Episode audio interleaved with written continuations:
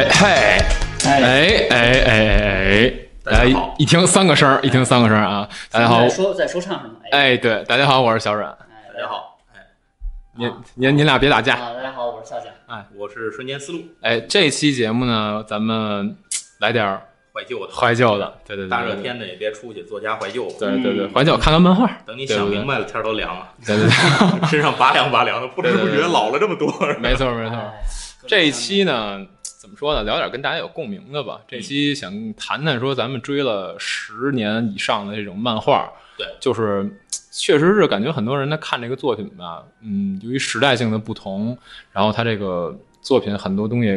可能是一个跨越时间的一个经典。对，其实这些也经常是营地编辑部里大家茶余饭后经常会不知不觉就讨论起来了一个话题。没错没错，营地编辑部经常去讨论这个，我们 都喜欢看什么漫画啊？这个漫画哎又出新的了，哎剧情又发展到什么地步了？所以所以呢，今天也想跟大家一块儿聊聊这事儿呢。正好我们三个人这次都来是为什么呢？我们三个呢代表三个年代，哎，像咱们这个瞬间呢属于八十年代初期。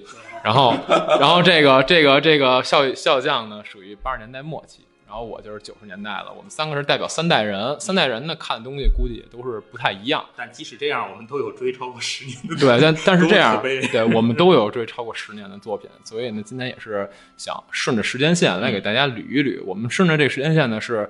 呃，按这个作品连载的年份去说，就是先说那种连载时间相对短一点的，嗯再说那回追，对，再说那种长一点的。对，不过这里先得跟大伙儿先说一下，首先第一，这不可能囊括所有的作品，只是我们三个人看的，没错没错。另外一个呢是不包括那些虽然连载了十年但已经结束的作品，对对对，或者是这个作者本人已经死了，别人换写的，比如机器猫，这个咱就不说。对对对对对对。当然了，您要是有什么有什么自己想表达的，您觉得自己有哪些追的十年以上的漫画，您自己觉得比较经典，也可以在我们。评论区里面去说一下，大家大家交流交流。对，可能我们有没提到的。对，行，那咱们就先从我这年岁数最小的开始了。那我呢，其实我个人其实不是特别爱看爱追漫画，就不是那种说看很多漫画那种人。我看的相对少一点。爱看电影。对 对对对对，我看的漫画呢也都属于比较主流的。然后今天想说两个呢，确实是从很小的时候十几岁开始就一直追过来的。呃，两个作品，一个呢是《海贼王》，嗯，还一个呢就是《猎人》，嗯啊，这两个作品其实对于我个人来说，他们俩是两个比较不太相似的东西。是，对，就是《海贼王》比较像那种传统的那种嗯少年漫画，对，热血少年漫画，对，因为尾田就是尾田尾田荣一郎这个人，他本身是属于鸟山明的粉丝。然后他对于《龙珠》这个作品呢，有着比较深的情感，嗯。啊，然后呢，他自己呢，其实也希望去创造一个跟《龙珠》很相似的这样一个比较热血的少年向的这样一个作品，啊，然后呢，后来他就诞生了《海贼王》的这么一个想法，嗯，然后其实我估计《海贼王》的剧情呢，其实也不用跟大家介绍太多吧，就是属于那种热血。那个青春友谊那种成长，对。对对对对，就都是都是这种的东西，其实也非常正能量的这些。对，不用说太多，就说说咱们说说我一开始是怎么迷上这个漫画。看着这个，其实我一开始的时候呢，呃，并没有并没有看直接看他的漫画。嗯，我一开始呢是有是一个偶然的机会看到他的动画，就是应该是两千两千零五零六年差不多那个时候，然后呢，我是偶然间买了一个那个。正版引进的那种中文的那个动画，就是《海贼王》的动画啊。然后之前你买这个之前，你还真没看过，不知道，就完全不知道。我不知道这是什么东西，我就看着我觉得挺好玩的。我就看着你当时有闲钱，你知道吗？对对，我看着我觉得挺好玩的，然后我就买了一个回就看。它那个动画片呢，因为它是那样，就是说是呃一一定的集数，就是它应该当时应该是六十五十几集到七十几集啊，这半截儿对是这样，对，就没前没后了，对，没前没后。然后呢？我我前面就有点看不懂，我说这帮人肯定啊，这帮人干嘛呢？就咣咣 十几集，对，这帮人就咣咣打，对，然后中间是到了这个什么，到了这个就是《海贼王》里面有一个篇章叫阿拉巴斯坦篇，就是沙漠之国，中间有一段打斗，它是属于那种平反平反革命的那种，然后夺回王国的那样一种感觉，是有这么一个篇章。然后当时中间这这一段，我就完全就给我吸引了，就他们那个当时当时吸引是因为打斗真的特别棒。就算没有没前没后，还是哎，对对对对，就当时里面有一段是那个乔巴和那个乌索普，还有一个鼹鼠人儿，我忘了叫什么，好像叫什么 Miss 什么东西，还有然后还有一个叫 Mister 四的一个人，就在沙漠里面打仗。然后这一段让我感觉特别精彩，因为里面里面那个乔巴和这个乌索普嗯其实都不是属于那种特别能打的人，对，但是他们在那场战斗中表现出那种坚持的精神，是让我当时特别喜喜欢的。嗯，然后后面还有一段是那个索隆，就是使三刀流那哥们儿，对，索隆和那个叫 Mister 一啊，这俩人打，然后那场战斗也是特别特别的精彩，而且里面也有那种有点就是领悟思想的那种、嗯那种感觉，就是什么对，就是那个、对，就是那个索隆在这儿领悟什么万物皆有呼吸，哦就是有领悟了这么一个这么一个感觉，然后就感觉，然后我当时看就觉得这个哎挺吸引我的，还挺有深度的，然后后来就去找 找漫画看了。啊，然后找完漫画看之后，就了解他这个前因后果嘛。就一开始是为什么这就戴草帽这哥们儿要出现，然后呢，他为什么要集结一帮朋友，然后等等等等的这些这些事情，然后就开始看。他的胳膊为什么能拽的这么长？对，胳膊为什么能拽这么长？就是路飞这个角色。伸缩自如的爱。对对对对。然后后来我就慢慢看漫画嘛，然后就看到后面是有一段那个，在在我那个动那个动画里面没看到的一段，就是那个山治，嗯，山治他在那个海上餐厅里面，就是打完架之后，就向他那个叫什么红脚哲夫给他跪下去感感谢红脚哲夫一直以来这个养育之恩。这段也是让我看着特别特别感动的，就是感觉他这个漫画吧，会怎么说呢？煽情煽的比较好，就确实这个尾田煽情功力还是不错的，尤其是对于让你觉得愣。对，尤其是我那个时候年纪比较小的情况下去看，确实是能感心里面有那种直接的感触。嗯然后呢，到后来之后，就像他们那个梅利号，就是他们到司法岛上被人打的一败涂地之后，然后那个梅利号过来救他们那块儿，也是让我特别感动的一个一个部分。就是海贼王对于我来说，其实就是一种青春的记忆。我觉得，就是我从一个比较懵懂的少年成长过来，一路海贼王是这么陪我过来的。虽然现在呢，我起因是一次意外的败家。对对对对对对，就是 虽然说现在我对于海贼王的这种热情已经不比当初了，嗯，但是现在我依然愿意说把它追一把它追到底，就是追完这部作品跟他，拼了。不是看谁能耗着谁。对，就是追完这部作品，然后也算是对自己的青春有一个交代。交代对，是这个作品，因为之呃最近几天尾田也是提到说，海贼王目前的剧情差不多完成百分之七十五了，哦也就是差不多漫画的话再有三四百话，海贼王这个作品也要结束了。其实要那要这么说的话，他最好再多画一点，这样你的青春永远也不结束嘛。对对对 对，因为像当时火影完结的时候，呃，很多人也是表达出一种就是青春青春结束的这样的一个感觉。我的就是我的青春到这儿为止就算结束了。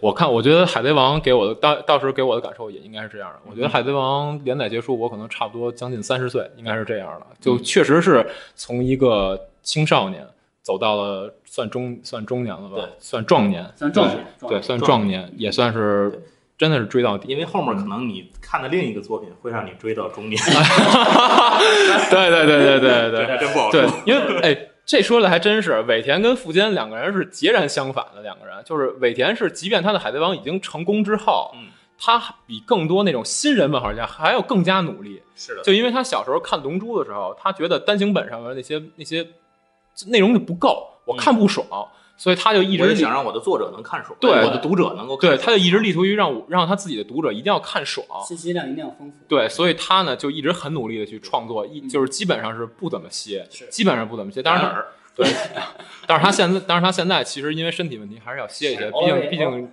年龄也不小了，偶尔也会打打对对对我觉得我觉得有富坚在，大伙儿 怎谁都可以原谅，对吧？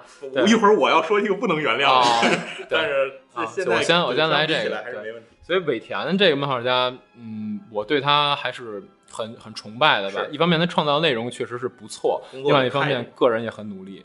对，那现在就要说一个啊比较孙子的了让，大家又爱又恨。就是福建一博这个老孙子。嗯，啊，这个这个家伙呢，我现在其实要说一下啊，就是《海贼王》是从一九九七年开始连载的，然后连载到现在一共是八百三十三话嗯哦啊，然后这是这是十九年时间啊。啊，这就是啊，富坚这个猎人，九八年开始连载的，连载到现在十八年，一共三百六十话，我简直他妈不可思议，你知道吗？而且这个故事在一开始的时候连载，它可是正常的频率。对对对对，所他以可见它后头有多一开始应该九八年到我印象中应该是零六年的时候，就一直都是属于正常频率的连载对他还是。一个正常人。对，中间可能会有休刊，但是没有那么夸张。是然后就是你你知道自从自从三大陆开启这个大坑以后，不不，然后你你知道我自己就很痛苦，就是我当时是被朋友安利的情况下，啊。朋友当时是拿了一本漫画书，当时好像我不记得叫什么了，但是里面有猎人的一个章节哦，啊，就是属于也是属于连载的性质漫，画杂志，对，里面有猎人的一个章没头节，没尾的看了一个。对，然后我当时当时我看了之后，我就我操，好牛逼，啊，就是漫画还能这么画，他的那个剧情设计真的是非常棒，是就是没错没错，真的是让我觉得哇，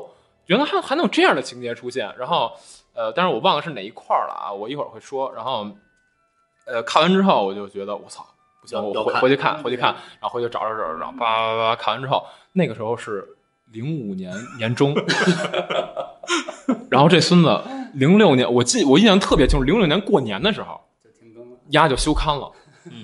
嗯，然后我当时说啊，修刊行行没问题因为当时因为当时这个我们也说理解嘛，毕竟还是挺累的嗯。但是当时这个副监给出的消息是休刊到四月，嗯，但是人家休刊到了零七年十月 嗯。就是我他妈啊！我们从来没见过一个一个一个漫画家敢休刊休一年的，你知道吗？就那个时候真是完全没想过这种事儿，然后觉得不可思议，就有一种被骗了的感觉。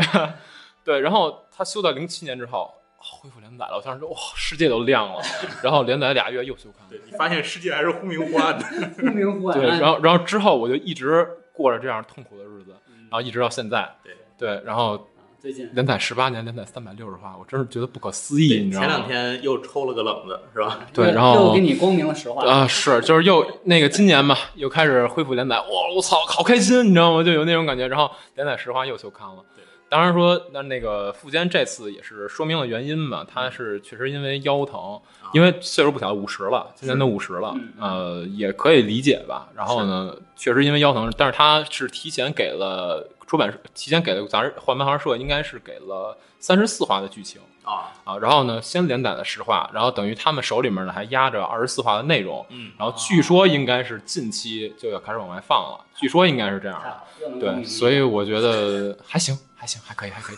对，然后呢，虽然抱怨了这么多啊，但是还是要说一下《猎人》这个作品，嗯确实是确实是牛逼，嗯真的是太牛逼了。为什么引引你这么就是是吧？为什么？就是为什么说这个作品它十八年，你能你敢想象一个作品十八年连载三百六十话，但是每次出来的时候还能立刻登上账目的头条，然后嗯所有的粉丝都都我倍儿开倍儿开心，欢呼着大家一起讨论这个猎人的新剧情。对为什么这个作品可以做到这样？就因为它确实是真牛逼。是的，对我怎么说呢？没没看过猎人的朋友，我觉得一定要去看一下。对，虽然说它早期的剧情，最早期呢，比如一开始这样猎人考试，对，然后那还比较正统，对，包括说到天空竞技场那一部分，其实都属于还算相对而言有点传统的那种少年漫的套路。对其实对他来讲那块就是一个铺垫的剧情，对，那个那个前期完全就是铺垫。对前，但是其实仅仅是这些部分，你也能看出它跟其他少年漫的不同。是就是其他少年漫当中呢，我举大概举个例子，就以海贼王为例，呃，传统少年漫当中呢，人物角色他的形象呢，相对而言是比较单纯的，嗯，就是他基本上一个性格到底。就是比如像路飞，一开始是一个单纯傻逼，嗯到到现在还是个单纯傻逼对。当然，他最终呃，他中间可能会有一些什么经历绝望啊、啊经历痛苦，会有这样的过程，但相对而言，他那个整个情感的变化没没有那么大。是，但是猎人当中呢，他牛逼就牛逼在，比如说呃，他的人物塑造就有点类似于冰火，你明白吗？就是每一个人他不是单面的，嗯，每一个人都是都是有很多的面的。就像里面，比如说像库拉皮卡这个人物，对对你看起来他是一个对你看起来这个人像是一个说表面上是一个很珍惜朋友，然后呢对朋友也愿意说付出一些嗯努力的这样一个角色，但是说呢他内心呃一直是被仇恨锁住了自己的内心，然后呢也是属于。很多时候会放下自己冷静的那一面，被仇恨完全冲昏头脑。嗯然后呢，有时候会出于利益去跟敌人去跟敌人呢缔结一些关系，然后等等像这样的，呃，这个人就把他表现得非常丰满，很多面。对呃，而且猎人当中几乎所所有那种主要人物都是多面的，是对。然后这是让我觉得跟其他少年漫很不一样的地方。再一个是他的那个逻辑，就是这个人物的逻辑，像呃，还再说海贼王，海贼王火影，它里面这些角色呢，基本都是这俩人，只要他同属不同的势力，嗯，俩人一见面一言不合就开打，对就是打对。而且而且他们这那个传统少年漫当中的打斗呢，以那种纯武道为主，是就是俩人比着刚，是谁能刚到最后谁赢。对，但是猎人完全不同，猎人是绝对打死也不倒下，跟你愣拼的那种。猎人的战斗是属于那种武斗、加智斗，武斗、智斗、心理战心理战等等不同方、不同层次的这种战使阴招，对不同层次的战斗全部融合在一起的用嘴这么一种。用嘴说服你。对对对对，而且里面的那些角色呢，他在对战之前会考虑很多，就比如说，呃，这场战斗是不是值得打对？这场战斗我打完它有什么收益？然后我是否能够避免这场战斗？我的胜算有多大？对，里面的角色他都会去想这种事儿不。战而屈人之兵？对？而且在战斗当中呢，他也是会分析，对，不是说像像那个，尤其像《海贼王》里面那个路飞跟罗布路奇打的时候，就是俩人比着刚，对啊哇哇哇，我这边二档三档咣咣，然后罗布路奇那边什么呃这个这个六式那个六式嗯嗯啊，就就梆梆梆使对着刚，谁谁刚到最后谁赢，很蠢。这种战斗虽然看着爽，但是很蠢。然后像猎人那种战斗呢，看着感觉是一种高级的战斗说白。了就是以往的少年漫是一种小孩子打架的方式，没错，而没错，富坚的战斗是一种成年人的方式。对，没错。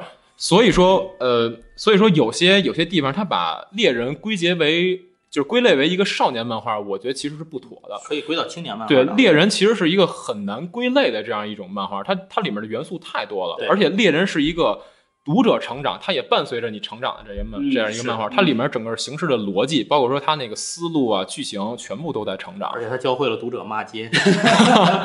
对，呃，像前面这个剧情到，比如说到天空竞技场这边呢，就算是少年的部分，比较少年的部分，差不多就算结束了。之后呢，就从这个尤可心事跟幻影旅团对战对战这块儿开始，就开始走上一种比较怎么说，比较黑暗，嗯，然后呢，比较成人化的一种路线。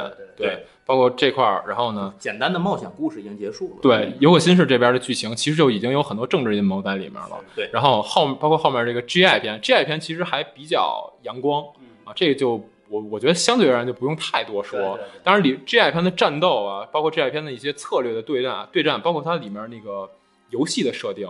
都是非常非常精彩的，因为那个富坚本身是一个游戏迷，他特别喜欢在家里打打那个电子游戏，嗯所以呢，他一直希望说把自己的这个角色做到游戏里面去，让你真实的去感受这个游戏，所以他设定了一个 GI 篇对。然后呢，GI 篇之后就是猎人当中最牛逼的一篇蚂蚁篇，嗯，就是一啊对对，嵌合蚁篇，对，没错。这蚂蚁篇很多地方感觉可能根本不适合小孩去看对这个。对对太黑暗对，就是虽然我最喜欢的是 GI 篇，但是我不得不说蚂蚁篇把整个猎人拔到了一个新的高度。是就是里面它它这里面讨论的已经不仅仅是那个我前面提到的那些问题了，它这里面从主题上讲有对人性阴暗的反思，然后有对人性觉醒的一种思考，一种哲学思考，就是是这个蚂蚁是怎么觉醒人性的，然后蚂蚁是这个在觉醒人性的过程中，心理会产生怎样的变化，嗯然后呢，还有这个包括里面。呃，我觉得塑造了整个猎人这部漫画当中最精彩的一场心理战，就是那个小杰，他在这个尼菲比特治疗这个小麦的时候，嗯，牵制住他，然后同时后来这个肖亚普夫就是这个蚁王的那个护卫军嗯。肖亚普夫来了之后，为什么他能通过一种利益关系，或者说通过对这两个人呃利益角度的思考，把同时牵制住两个国王护卫军，嗯。这两个护卫军都比小杰要强十倍以上，嗯。但是为什么这两个人都不敢对小杰出手？而是被他完完全全的牵制住，这块是一个特别特别精彩的心理战对。当然，我不希望剧透，我是希望大家如果真的想看的话，大家应该看一下漫画。没错，而且刚才我也说了，这个漫画现在只有三百六十话，好你现追好追。你现在看来得及，来得及。就如果你狠点心的话，明天这会儿能跟我们一块儿骂了。对对对对 对，而且说你你，而且说这富坚这个人在细节上真是做到完美了，我觉得他在这个猎人这个漫画中，你你就是埋的这些暗线，就是能让你能让你到最后把一个篇章全整个翻过来，你就觉得颠覆了。就是一开始很多人觉得蚂蚁篇就只是一个偶然事件而已，嗯就是蚂蚁这个东西出来了，是然后呢，他们去解决这件事儿，觉得是一个偶然事件。但你结合之前 GI 篇的一些剧情，包括到后面会长选举篇的剧情之后，你会发现这一篇都是铺垫。这一篇原来是现在就是参与暗黑大陆，现在暗黑大陆这个王位争夺战的这个卡金帝国的这个领上层和猎人协会副会长帕里斯通，就是那个十二地支里那个鼠，嗯。和他联合起来制造了一场政治阴谋。对，帕里斯通要从中获益，他最后要得到的是那五千个半人半兽的卵。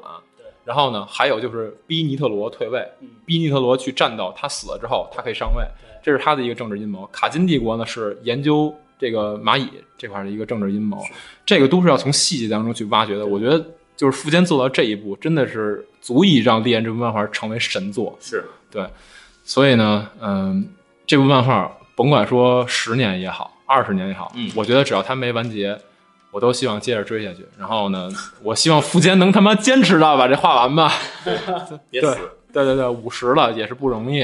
嗯，行，我觉得那我这儿也就说的差不多了，接着就咱们下一个应该是到笑笑将语，笑将这儿，呃，因为呢，这个我这人呢也是什么都看啊，但是呢，超过十年的让我一直追的作品呢还真不多，还真不多、啊。也，但是呢，我就说一部，因为时间有限，这个节目我就谈谈我最喜欢的一部叫《乔乔的奇猫冒险》。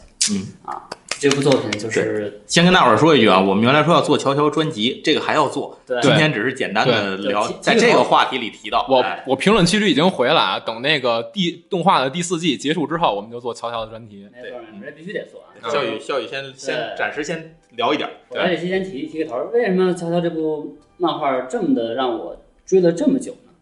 就是它其实，在一开始吧，这个漫画的头两部，嗯头两部里头，在那个年代啊，嗯。你还原到那个时代，八七年嘛，嗯八七年那个时代，那会儿那个时代还是以这个暴力美学和这种呃像北斗神拳为主的这么一种、怎么说呢？你已经死了这种，这种兄 贵阿尼基这种 当然当时那还没有阿尼基那个词儿啊，就是说，当时还是觉得那种哎人那雄性要有那种阳刚、啊、性美对爆发的肌肉嗯对战斗力啊，就以这种为、为一种审美导向。嗯就人脑袋打出狗脑袋。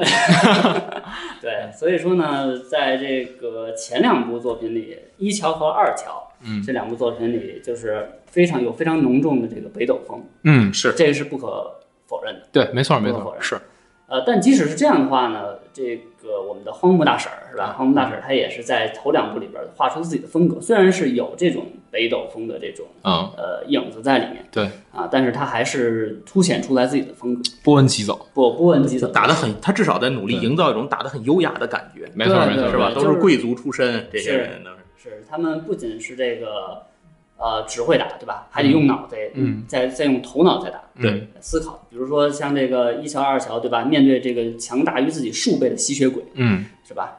然后战斗，你说，尤其在二乔里边那个、嗯面具对吧？呃，那个人对吧？吸血鬼三基佬是吧？对，一个一个的通过自己的这个，比如说这个智慧也好啊，还是通过自己的精神力也好啊，是吧？最后将他打败。嗯，但是其实这两部出来的时候，这个反响不是后来那么火。对对对对，其实真正把这个乔乔推到这种怎么说呢？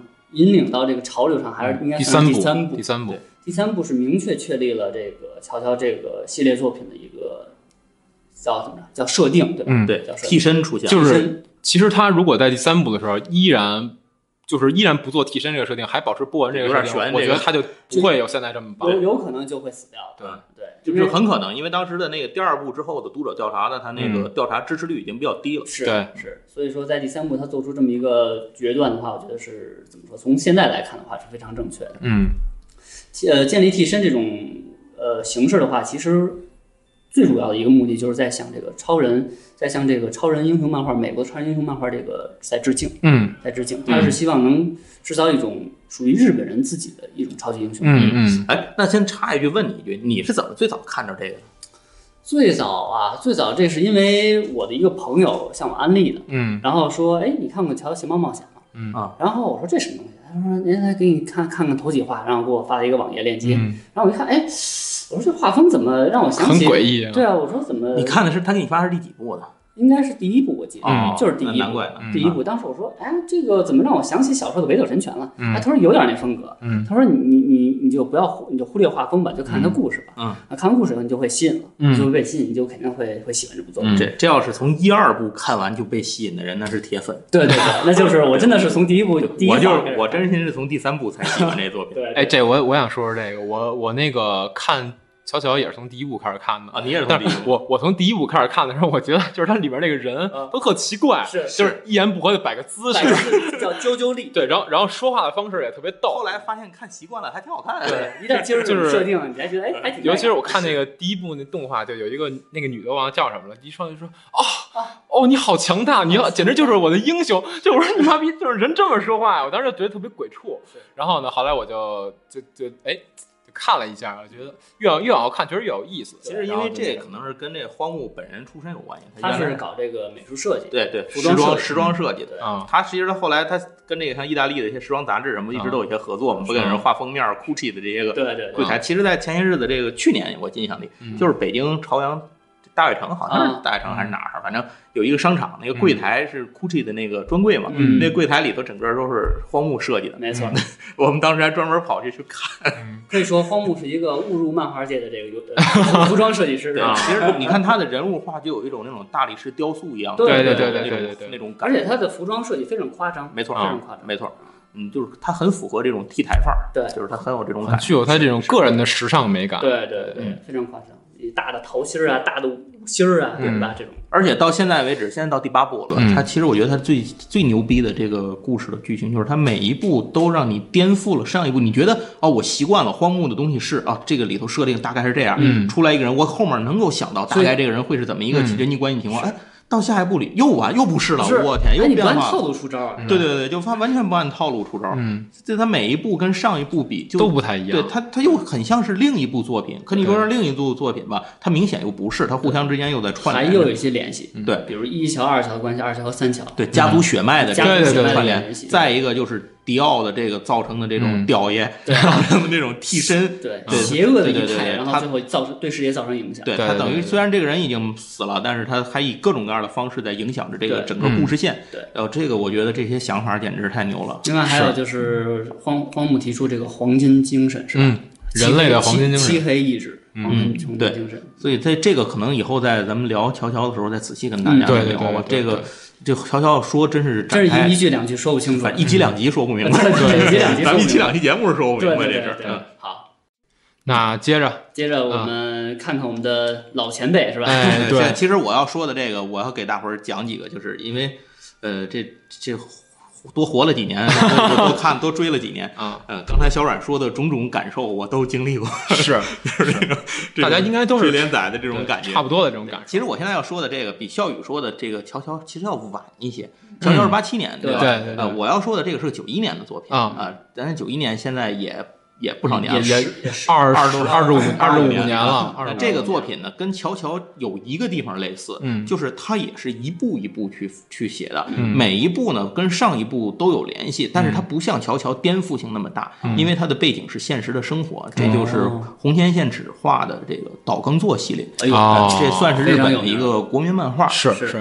我因为这个漫画其实它最早九一年连载的时候叫科长岛耕作，啊，那会儿那个岛耕作这个人呢，他是在。一家跨国的电子的产品的这么一个公司里面，株式会社嘛，在这里头呢，这个做一个小科长，大伙儿都知道，看日剧的可能都了解啊。这个日本的这个公司里头的这个怎么样办公体系，它是一个什么样？这科长其实是很基层的一个岗位，就算是勉强是个小县令吧，没错没错，可可以大概这么想。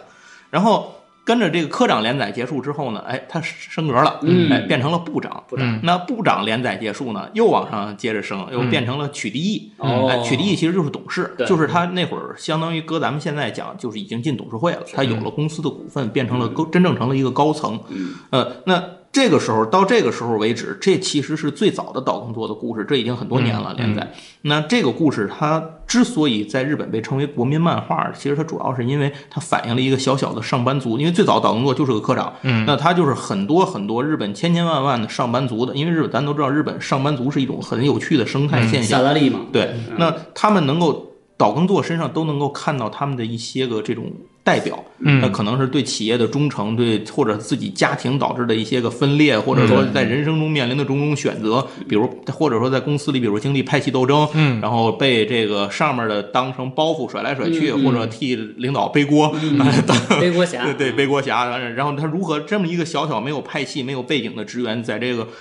这种国际巨型企业里头，就日企里头，如何这样去生存在夹缝中去成长？哎，就是这个可能引起了很多人的共鸣，所以当时这个漫画在日本就是非常的受欢迎。这也是为什么他能成为部长，然后往上去走。其实这个漫画最有意思的地方在于，读者真的也是在跟着岛耕作一起走下来。对，这个时候又不得不说，咱们要倒回来说一下这个作者，这个人红田宪史。红田宪史这个家伙呢，他就是。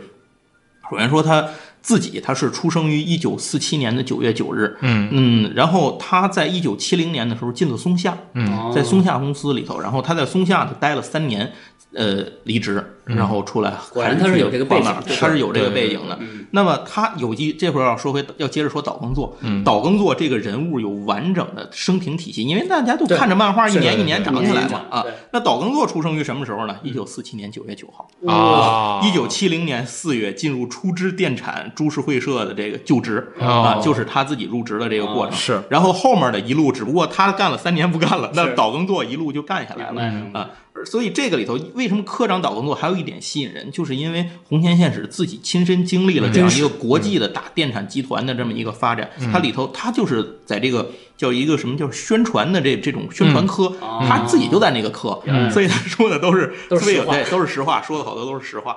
那加上这个这个作品就一直连载下来这么多年，那可能有人问呢，到现在这个嗯。他还当取缔？不是。嗯？然后这个首先说啊，咱先说科长、部长、嗯取取缔。缔，然后后面又出现了常务嗯。啊、专务，然后社长，社长现在已经到了会长。可会长能有人要问会长是什么？会长其实就已经是集团里边最大的对集团董事长，就是我已经不在前面管事儿了我在后面带着决定这个企业的大战略，类似于总裁那种总裁我什么都不管，就已经到了这个份儿上。同时，最有意思的是，呃，红田宪史这个期间并没有只往后画，嗯，再 往前画，啊就是他还画了主任导工作。哦哎，就是他刚进哎，相当于是前传。啊还有一个他们叫做系长，可能还是叫股长啊。哦股长股长股是吧？就是这个在科长前面的一个半大小官连个正式官儿都不是的这种，就有点像咱们可能在生工厂里叫组长叫叫组长，哎叫小组长，就是这种。对对对哎。然后再往前倒，还有青年岛耕作，这个讲这个讲了，因为是岛耕作这个人物，就是他跟红岩现史的生平是一样的，啊。他经历了日本历史上很多重要的事件，啊。哎，比如说日本当时面临像沙林毒气啊，嗯什么这啊。个上这种恐怖主义袭击啊，日本左翼思想浪潮等等等等，他岛耕作年轻的时候都玩了，嗯。就是都都跟着参与。有那个什么邪教，啊对对，而且岛耕作年轻的时候还反映出来一些，他借他的口反映出来未来日本的一些发展，比如说电器用完了以后要回收，就是环保企业承担这个责任。哦为什么我们要承担这个责任？嗯啊，这些都是在他这作品里有反映。但是这个作品咱们又不得不说，当他进入到了后期，也就是到了取缔役之后，呃，再往后，那么也就是在剧情设定到二零零二年的时候，岛耕作到了上海出资电产当会长，也就是执行董事。在这个里面呢，开始很多的涉及到中国企业，哦呃，这里面包括比如说有一个像海尔这个海尔集团的影，就是一个代表吧，他叫做出发集团，应该是嗯。董事长，那个 CEO 叫孙瑞，嗯。然后。这些人当时那里头描写了很多中国的企业和韩国的企业，嗯。啊，其实还是比较正面的，嗯。但是呢，这里面现在越来越来，因为随着他的地位的提升，他已经开始跟这种日本的大臣啊、首相啊这些人去交往了。嗯那这个里头就开始出现一些国际政治上的思考。这个时候我们就要说，看这些东西的时候，您最好哎自己多一些自己的思考。是那作者有，因为他自己是个日本人，他站在他的角度上去说，那咱们作为中国的读者，你在看的时候要有一些甄别。嗯啊，我们反正就就说这一句吧，是是是别的别的不多讲。对，这就是岛耕作的一个故事。嗯呃，所以这个故事当年我看到是什么，就是很偶然，嗯在一个旧书摊儿，嗯呃，他卖一些个台版漫画的嗯处理的书，可能就是台湾那边的处理的，不定哪年的。然后我们几个朋友看见了，看见了，其中一个人就看到有一个书叫做《科长岛耕作》，就是这个。哦哎，看这个画风很写实，嗯翻一翻呢。呃，这里头有一些少儿不宜的镜头，您知道吧？就这个买回去了对对，说这个哎，就是这这好，这这来这来这来这个个来这个我来这个穷啊，我们买不起，我们那哥们儿有钱，他就把这个买走了。后来才知道不全，哦哎，我这其实只买了一到八卷，那个嗯。我记得科长应该是一到十三卷，之后来又补的，就不说了。嗯。因为岛耕作这个漫画，有些人指责他，就是说他不尊重女性，性爱场面过多等等。而且说岛耕作这个人有一个三不原则，对女人就是不主动，然后这个不拒绝，不负责。所以这个这个里头当然，可以可以可以可以，所以这个里头也有一些这些杰罗特，杰杰罗特。对，也有一些这些东西吧，啊。咱就不多说了。那我们就是因为这个原因看到，然后后来发现，我操，这个漫画你抛掉这些东西去看的话，嗯。同样精彩。就是啊。当时看《科长岛工作》真的是非常的精彩，因为那会儿大概我们也就是大学生嘛，就都是上大学的时候看到的。哦，这是这个里头讲的这些个社会百态，真是世态炎凉，让你看到了一个小人物的沉浮和挣扎，以及他自己永不放弃，就是导工作有一个好处，就是第一，我从来不放弃；嗯，第二，我绝不为了个这个一时的利益去背叛我自己的道德原则。嗯啊，这这是一个特别有意思的一件事，有底线。有底线。对，那导工作这个事儿就说到这儿，这是我追的第一个十年的，嗯啊，到现在这是二十年嘛，过二十年，二十年二十年。对，然后咱再往前倒一个说说，嗯。这个漫画是应该是一九八八年连载的。哎，呃这个是刚出生，啊你八八年的是吧？啊哎，这漫画呢，你出生那年做个纪念啊暗黑破坏神，哎呦，哎，这个敌元一致这个这个和不是 Diablo 啊，不不是不 Diablo 不是暴雪的游戏，对对对，不是吧那那个那是美漫，也有。这是日本这我还真不知道。对个，八八年他是八八年开始连载，在那个少年也在少年跳跃上出来的。嗯嗯。那狄元一志画的这样一个漫画，首先这个漫画我们刚看的时候，为什么吸引我们这个也是因为把它当成一个这个色情小漫画看，但是它当然没有赤裸裸的镜头啊嗯，但是它的这个女生这个女生的身材劲爆，然后穿的又比较清凉啊，啊。这这样还这样一开始还是有凉的，哎。大伙儿一客开始气就有点像桂正和的东西，哦当然画风桂正和的知道画风不一样，但是它意思吸引推点是一样。在这里。插一句，对。推荐贵正和的 DNA 二啊，对，哎。电影少女也行啊，啊。对对对，然后您您这个，哎呀，然后这个作品我们就开始，当时也是朋友人家互相看漫画的圈子，大家那会儿没有小孩不看漫画，嗯可能是没有，这是我上初中的时候的，嗯。哎，就从租书摊上租来，的这还得偷着不让老师看见，你知道吗？这老师看见还没收请家长，这可麻烦大事儿了。然后，哎，这这看这漫画挺好。一开始他讲的叫一个四天王篇，这个还是挺正统的一种嗯。这种邪神啊什么，就是他说暗黑破坏神当年要统治地球，这会儿不是统治统治这个世界。啊，这也不是地球啊，然后就被失败了，被龙战士给给击溃了。然后反正当时还有后来还有一个这个。这个故事的主人公是个坏人，啊哎，这个挺有意思，在当年的设定很少见。这个角度。他叫哎，他叫达克，就 D 简称叫 DS，因为这个人是个邪邪法师。嗯，然后结果被打败，他就他想统治世界嘛，后来嗯结果也被打败了。被打败之后，他就被封印在一个叫做鲁吉的小男孩的体内。嗯那只有这个纯洁少女的亲吻，然后才能解封印。我操，哎，结果从结果他就被大，当时他就被收养了嘛，啊养了十五年，然后这个时候发现那个之前就是 D.S. 他以前手底下的四天王，然后在搞自己的军队，然后又要继续统治统治世界啊什么的这种这这种干坏事儿，完了结果打到他们这儿了，快，那这个时候城市已经被快被攻陷了，这时候跟鲁吉一起长大一个青梅竹马的小女孩叫杨子，这是大祭司的女儿，嗯。结果就他爸爸跟他说过，就是这个他体内封着一牛逼人，哦但是只有这个方法能解封，一般轻易别用。啊结果那个没办法了，要不就死呗。那所以他就他就亲了他，哎，然后这 D.S 就复活了，哦复活之后摧枯拉朽一样就把对方给办了。办完之后，哎，这还有一漂亮小女孩，得着吧，结果强吻杨子，没想到这个。这个纯洁少女的吻，既是解封的，又是封印的，啊又给封又把自己给封回来了。啊哎，那其实这个第一部里头就在讲他这个跟四天王之间的这个旧部之间的关系，啊这旧部跟他关系很复杂，什么有的是他老师，有的是他恋人，有的是他学生啊等等吧。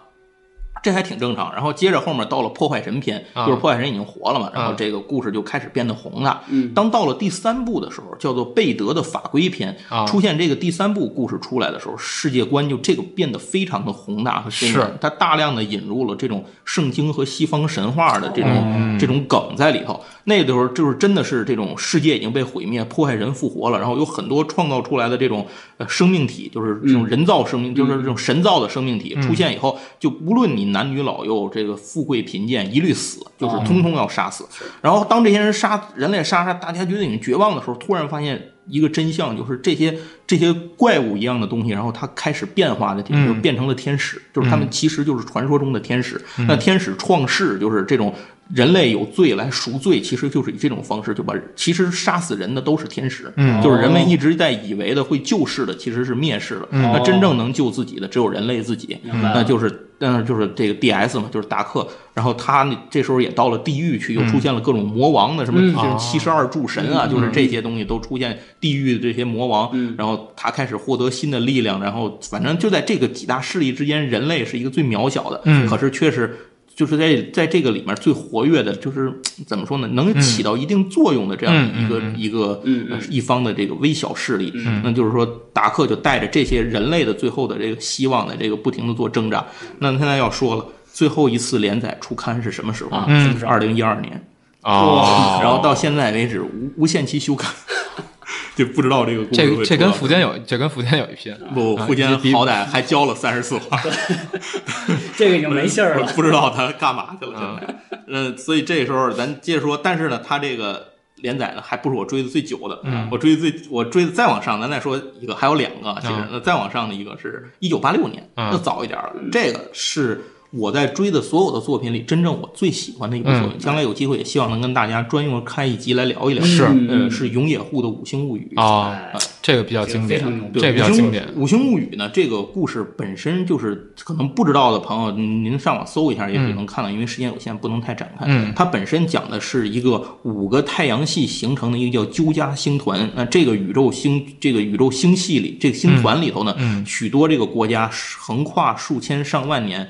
这些不同星球上的人类之间的兴衰史。嗯啊就是你看到的这些主角，很可能就在它这里头只是昙花一现的这段历史里。非常宏大的一对个，没错，格局格局非常宏大而且设计非常的精细。除了机甲、部队，就是这些个东西以外，甚至到饮食、服装体系等等这些文化设定、节日这些，他们他都有详细的设定。这个工作量相当呃庞大。动物、植物体系这些都有详细的这种设定。那这个故事的本身的发展呢，就是。永野户画起来很有意思，他先写了一个年表，这个年表是整个鸠家星团的历史年表，从几万年前一直到几千年后、几万年后，嗯然后他从里面随便抽出一条来画，也就是说，当你看着的时候，看着看着，可能这互相之间这几前后连载没什么关系哎上礼拜上月这怎么跟这月这中间差这么长时间？啊人都不对了，都哪儿去了？或者长得都不一样了，穿风格都变了。就是然后你一对那年表历史时期中间可能跨了上千年，就是几百年、上千年，或者说啊对，或者说上一次这这可能讲的是这个星团，比如说这个太阳系的事儿，嗯然后下一次就蹦到另一个角上去了，啊你跟这完全没关系，这帮人。啊但是在若干期后，可能多少年后，你看连载是，这些东西又都有串联系了联系起来了它有无数的伏笔，就是因为它有一个年表在哦串着。当然，这个年表被改了很多次。啊。哎各种吃书，吃书。啊对对对对，吃书。就画着画着，突然他觉得不对路了。世界观越宏大，就越越是。吃书。没错。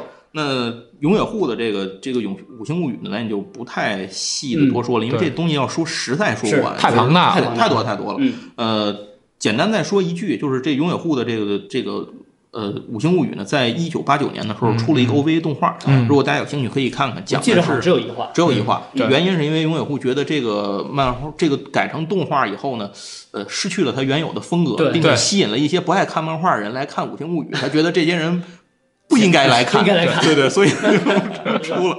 呃，另外这里头可以看到，你要看这个的话，里头会听到一个女主角的配音，拉克拉克西斯是。命运三女神，她的对对对。配音，这个这个是那个永远护他老婆配的嗯啊嗯，然后这个大家到时候可以听一下。这个话 OVA 强烈推荐大家找来看一下，真的是你即使不看《五行物语》，我是大学时候看，这是一个比较完整的故事谱系，可可以看完这一点儿，大概相当于漫画第一卷。嗯嗯它就是这样。好，那咱说完八六年的，再往前倒一个，这是我现在目前为止还在追的连载里最早的，一九八五年的，嗯，同时也是刚才小阮说这个富坚呃连载隔三差五是吧？经常这更一停停多久？这是不可饶恕的这是不可饶恕，不可饶恕的，就跟他比，富坚义博是一个非 非常常非常有良心的人啊啊，非常勤恳，很很勤奋很勤奋的一个人。这个人叫高屋良树，那啊，他画的漫画强制装甲叫对，强制装甲。因为最早的时候，我是在小学四年级，嗯，那我是八零年生人嘛，嗯我是小学四年级的时候，在我们那个为什么我印象这么清楚？我们当时小学那会儿刚开始能够买到漫画，海南省美术出版社的所谓四大名著嘛，嗯对吧？那什么《侠探韩雨良》啊对吧？《乱马二分之一》什么《七窍拳》《龙珠》，啊然后还有一个是那个《圣斗士》啊对吧？学校严三令五申，不许在学校看漫画，嗯但学校边上开学校自己的三产开了一小卖部卖漫画。说你们可以不要去别人买，可以在这儿我们我们这对对，儿。你买了你别看，你带走。后来我们班主任都没有办法，说你们不要在学校看，啊这也行。到那儿去看漫画，除了看这些东西之外，哎，有一本画的不一样的感觉啊，这个就比较写实那种风格，不是这么亮丽啊，这种这种画笔触又比较比较暗黑那个，对对对对对，就这种感觉，而且他现在才知道那些东西可能叫变身系的这种，啊就是以前什么变身假面啊什么的，是因为这是强制装甲的创作的一个灵感。嗯然后看这不太一样，哎，这叫什么叫变身斗士凯普？哦哎，那会儿还是一个我印象里还是个第三卷的，也不第几集，那会儿都叫一卷、一卷五集嘛，嗯就是第三卷里的第几集，随便买了一本儿。嗯，哎呦我天，一看这个太棒了，太就是这个跟我之前看的什么《圣斗士》《城市猎人啊》完全完全都不一样。啊就是他讲的是一些什么生化兵器啊人穿上这个生化兵器能变成什么样，然后或者是那些人走着走着突然就变怪兽了，就这种，而且还有背后还有想要操纵控制世界的这个神秘组织，叫什么克诺斯，我记得是嗯克诺斯，然后还有像申晶晶他们这些个主人公们，这些平平凡的人怎么突然得到了力量，又会嗯面临一些什么样的问题，然后这种。突然间从这个大家每天上学，然后放学的这种普通生活，变成了一个被人追杀，然后父母兄、父母朋友都随时自己都可能随时死掉的这么一个状态。然后，而且这个背后的阴谋越沉越多，还有什么十这十二神将是干嘛的？这里 看了这么半天才出来俩，我天，那 其他人得有多牛逼啊！就就这样，这个这个故事这样去看。然后当时其实也是像小阮那会儿可能说，我们那会儿看这些的时候，嗯哎，像富坚的那种就是。连载还算正常 你还能看到一些故事，看着看着就不对了，然后突然发现这个漫画没有了，就是不连载了，故事或者我们以为完了，当时真的以为是完了，当时漫画咱们这出那个盗版漫画后面都写着完结篇了，你知道吗？然后但是这个剧情明显没有完啊，是就是没头没尾啊，现在这会儿，但是也没有了，怎么办？那会儿也没有什么渠道，也没有网络，没地儿去查。那就没办法了。其实是一九九六年的时候，他们那个原原载的那个漫画杂志不干了，哦停刊哦了。所以因为这个版权的这些原因呢，他不知道该去哪儿连载，这就停下了。我，明白嗯。，又过了好多年才跑到少年 ACE 上去重新开，哦然后这个再重新连载。那以至于当时有很多的传说，比如作者死了，嗯啊，当时在就是据说在二零零五年的时候，在日本的书店，就是日本的漫画界都传出这个说法，哦就是高屋良树车祸撞死了。